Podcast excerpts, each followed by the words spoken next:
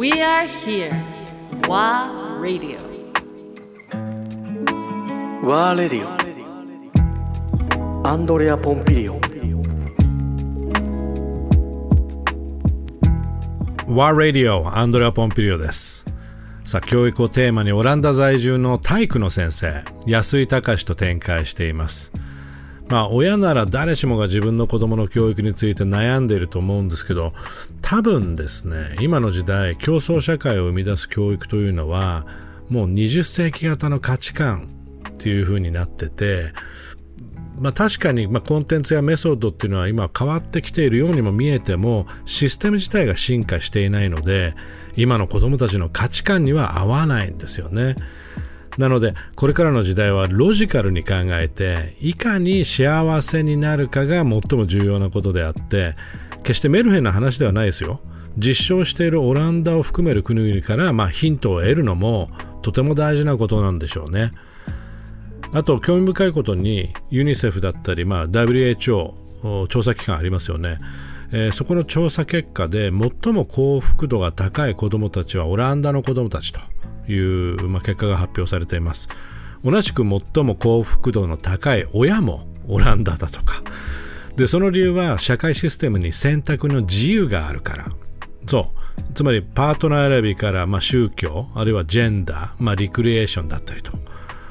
なので、まあ、ハッピーパレンツ、ハッピーチ children イコールハッピーコミュニティ、ハッピーソサエティと続いていくんでしょうね。まあ、いい循環ですよ。まあ、だけど、そんな社会を可能にするのは、やはり教育がすべて。引き続き、エピソード4いきましょう。体育の話を聞きたいんだけど、日本の体育とやっぱオランダの体育のアプローチって違うの？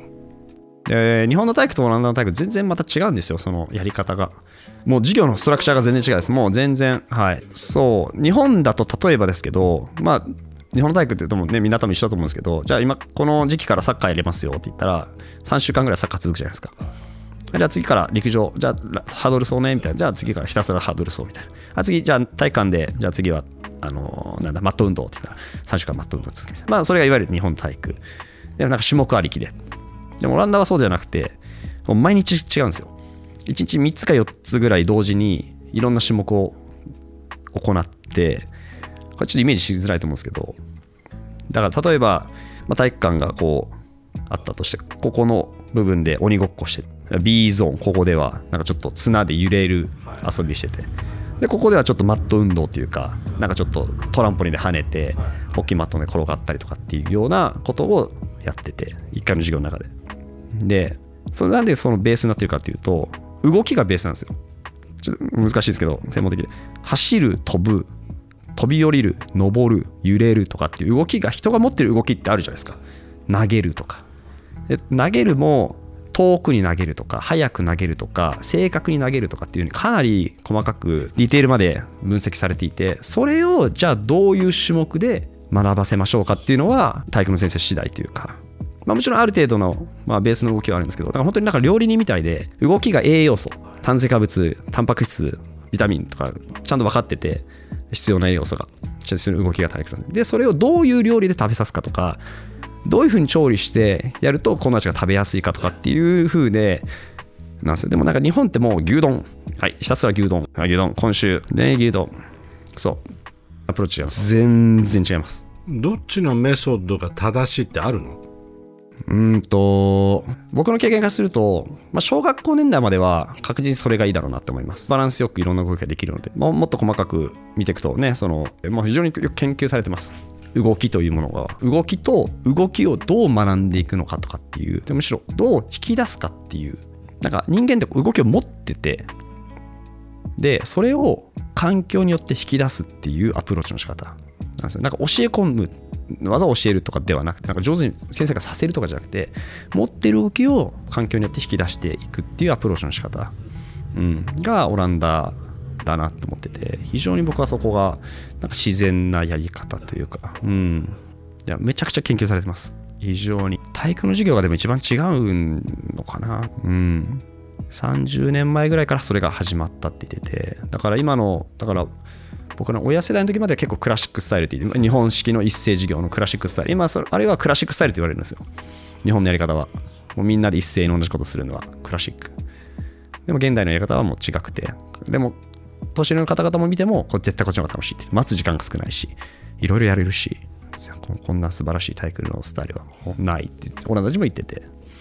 これはねズオレにあるカロっていう、まあ、体育養成大学があるんですけどそこがまず開発してで近隣の学校から始めていって実証実験していいぞとなってもうパンと変えたっていう、うん、オランダの場合は結構僕は進化してるんじゃないかなって思います。日本でも取り入れる可能性は？まだ難しいんじゃないかなと思います。日本はでも日本に考えそれを変えていくんであれば、まあ、一つファーストペンギンを作るしかないかなと思って。うん。まあ、で、それでちょっとずつ、まあ、やり方は一緒だと思うんですけどね。やっぱどっかで一個作って、サンプルケース作って、真似していく人を増やして、人を育てて、っていう、まあ、時間はかかる。まあ、大きいので、まあ、国がね。うん。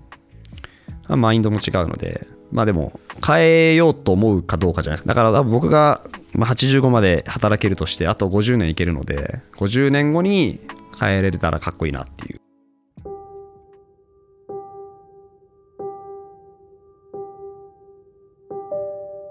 日々のオランダの生活で見る光景で、そのオランダ人の生き方あるいはその考え方を象徴するものはもちろんいくつかあると思うんだけど一つ挙げるとしたら何？そうでも僕自転車の話でもう僕面白いなと思うのがあのオランダって川多いじゃないですか。あのカナル運河系。でも柵ないじゃないですかほぼ。そう。あれなんでないのかっていうと日本の場合は危ないから柵つけるじゃないですか。危険。でもやっぱこの国の根底にあるのは自由と自己責任なので落ちるやつが悪い。うん。でしかもコストかかるしでどうするかっていうと全員ほぼ全員にオランダは水泳のディプロマを取らすんですよ。落ちた時に溺れないようにする。そうそう。責任の範疇が明確だよね。もうとてもロジカル。だからこういう社会的な要素もまあ自己責任とかね。やはり全て教育から始まることだとまあよりオランダの街を歩いてて感じるよね。たかしはどのようにしてオランダでの経験あるいは学んだことを日本に伝えていくの？でもまあなんか難しいなと思うのが僕も多分日本で何かやっていきたいなと思った時に多分かなり僕もオランダチックな思想になってしまっているのでもしかしたら多分その公共的な立場の人とは考えがマッチしないかなっていう危険性もなんか感じていて。うん。だから最初は多分自分の責任の範囲内でやっていく、まあ、民間で始めていくのかなとか。うん。それこそもう自分で民間の公園を作ってとか土地買ってまあ、企業さんとか協力しながらか分かんないですけど何も縛りがない公園を作ってあの関与ってすごい大事みたいでその事業作りでも必ず言われるのが安心感と関与。関わらせること、うん、例えばその言語のことでもいいしなんかその彼、まあ、誰かしに引っかかる部分をフックをかけてあげるっていうかけさせるとかその場所を作ってあげることによってやっぱり自分がここにいてもいいんだとかっていうようなそうとこにつながるのは全部一緒だなと今なんとなく授業作りとか学級作りとか学校作り街づくりも多分一緒なんだろうなと思ってその安心感と関与。うんその2つ。いや本当にそうだと思います。それこそこの間そのそうサーキュラーの話をしてた時にアーメステル・ザウドに銀行の建物のアムロがサークルって聞いたことあります。サークル、うん。まあ、中が、まあ、カフェも入っててでその建物が98%ぐらい廃棄物廃材とかからできている場所があってとかっていう。でサークル。で,、ま、でそもそもの設計としてはもう解解体されることが前提で設計されている。だからもう壊すのもコストがかかるから分解できるっていうふうに設計されているっていうのが面白いなと思って。でオランダでもそういうのを循環型。でそこで壊しちゃうともう使えないじゃないですか。でもそれそれをまた別のとこでも使える。分解できれば。だからネジでバーッと止めてあるらしいんですよ。ほとんど。ネジ止めでバンバンバンバン。面白いなと思うんですけどそれを僕たまたまオランダにあの京都で植木職人された方がいてで仲良くでいろいろ話しててオランダ在住でそれを結構その方いろいろ知っててだからバリにグリーンスクールとかっていうあの全部竹でできた学校とかいろいろ知っててでサークルのことも知ってていや高島確かにあれはすごいあのサークルすごい面白いんだけどでも日本の技術のやべえからみたいな。だって釘とか何にも使わないんだもんって言って。そもそも、うん、そのこう組手であの技術はオランダにはないからであの技術をこのオランダに持ってったらもうそれは最高だねみたいな。そう。でそれができるんだなって。やっぱ技術力圧倒的に日本にあって。そういう視点がない。01はオランダが得意。でも100はもう一重というか日本が得意で。だからやっぱそこをこと交流させていったらまあだから僕も本当に今日本の教育からポンと外出てうん、結構いろんな方と本当教育者だけじゃなくていろんな方とつながりが持てているのはすごく面白いなと思ってやっぱり教育者じゃない方々の方が柔軟ですよね。見てる世界が広い。もう全然やっぱり違うなって。まあいろんなことと話を本当にする教育者の方とも話しますけど。うん。最後にその教育に対するメディアの役割っていうのはどんな感じなの？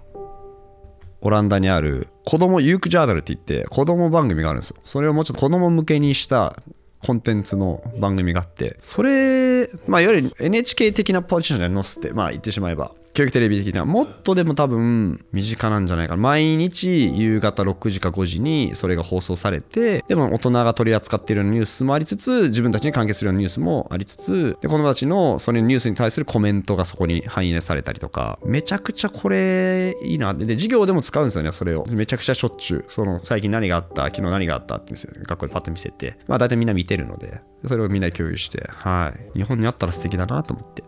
なんかやっぱ市民化教育の力大きいですよね。シティゼンシップ教育してるので、なんか子供も子供じゃなくて、市民の一つの中に入ってるっていう視点が大人が持っている。うん。